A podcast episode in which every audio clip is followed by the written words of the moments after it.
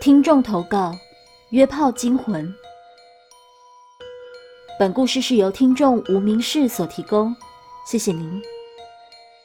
那一年，我从台湾新北市旅游回来，在机场认识一个男人，他正打算从台湾到马来西亚旅游。说起我们认识的经过，确实有点好笑。当时我正在等待上飞机，无聊至极，就用手机上网看美女图片。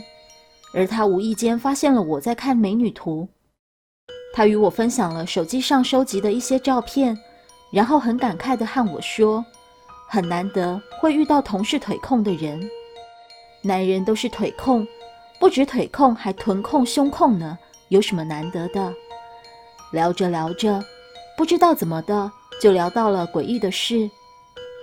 我和他说起骑摩托车载错美女的故事，谁知道？他跟我说：“我的故事不可怕，他的故事才是真的吓死人。”有一天晚上，他很寂寞，于是就拿起手机打开某个 APP，想说找个人来安慰安慰。在 APP 上刷了好一阵子，也聊了几个，但都没有一个适合的。好不容易，终于在 APP 上遇到一个聊得来，而且也愿意出来的女生。他们约在二二八纪念公园见面。他开车去载她。当车子开到二二八公园时，他看到一个女生站在公园入口。他把车开到女生面前，打开车门，女生没有说什么，就直接上车了。他仔细观察女生，微卷的红褐色秀发披在右肩上，皮肤白皙，样子虽然说不上特别漂亮，但还可以。最重要的是那双大长腿。可以说是比例完美和线条，按他的说法，一辈子都不会腻的那种。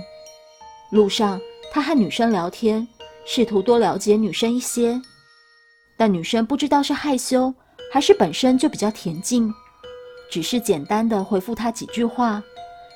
他们到公园附近一家以水果命名的酒店，拿了钥匙就进房了。作为一个腿控，遇到如此绝世美腿。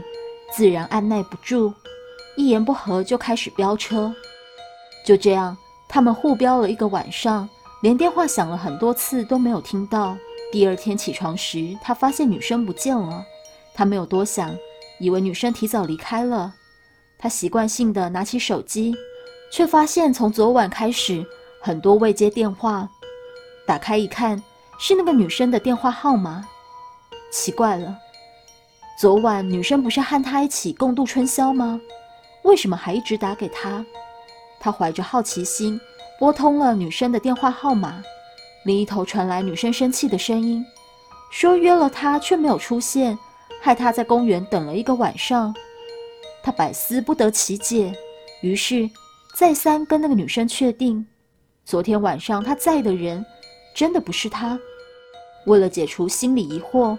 他到酒店柜台询问前台有没有看到昨晚的女生。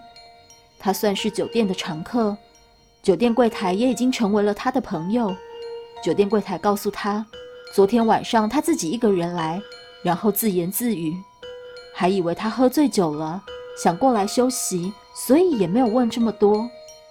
这时他心里有点发毛了，昨晚明明就带了一个女生到酒店，怎么可能自己一个人呢？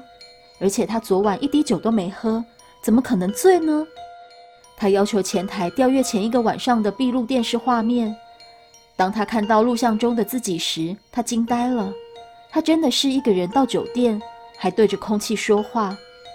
跟他一起飙车的美女是谁？这件事让他病了足足一个月。之后他再也不敢乱飙车了。投稿者后记：这个故事已经得到作者的许可。作者说不想透露他的名字，所以我用无名氏来代替。投稿人 J L。故事说完了。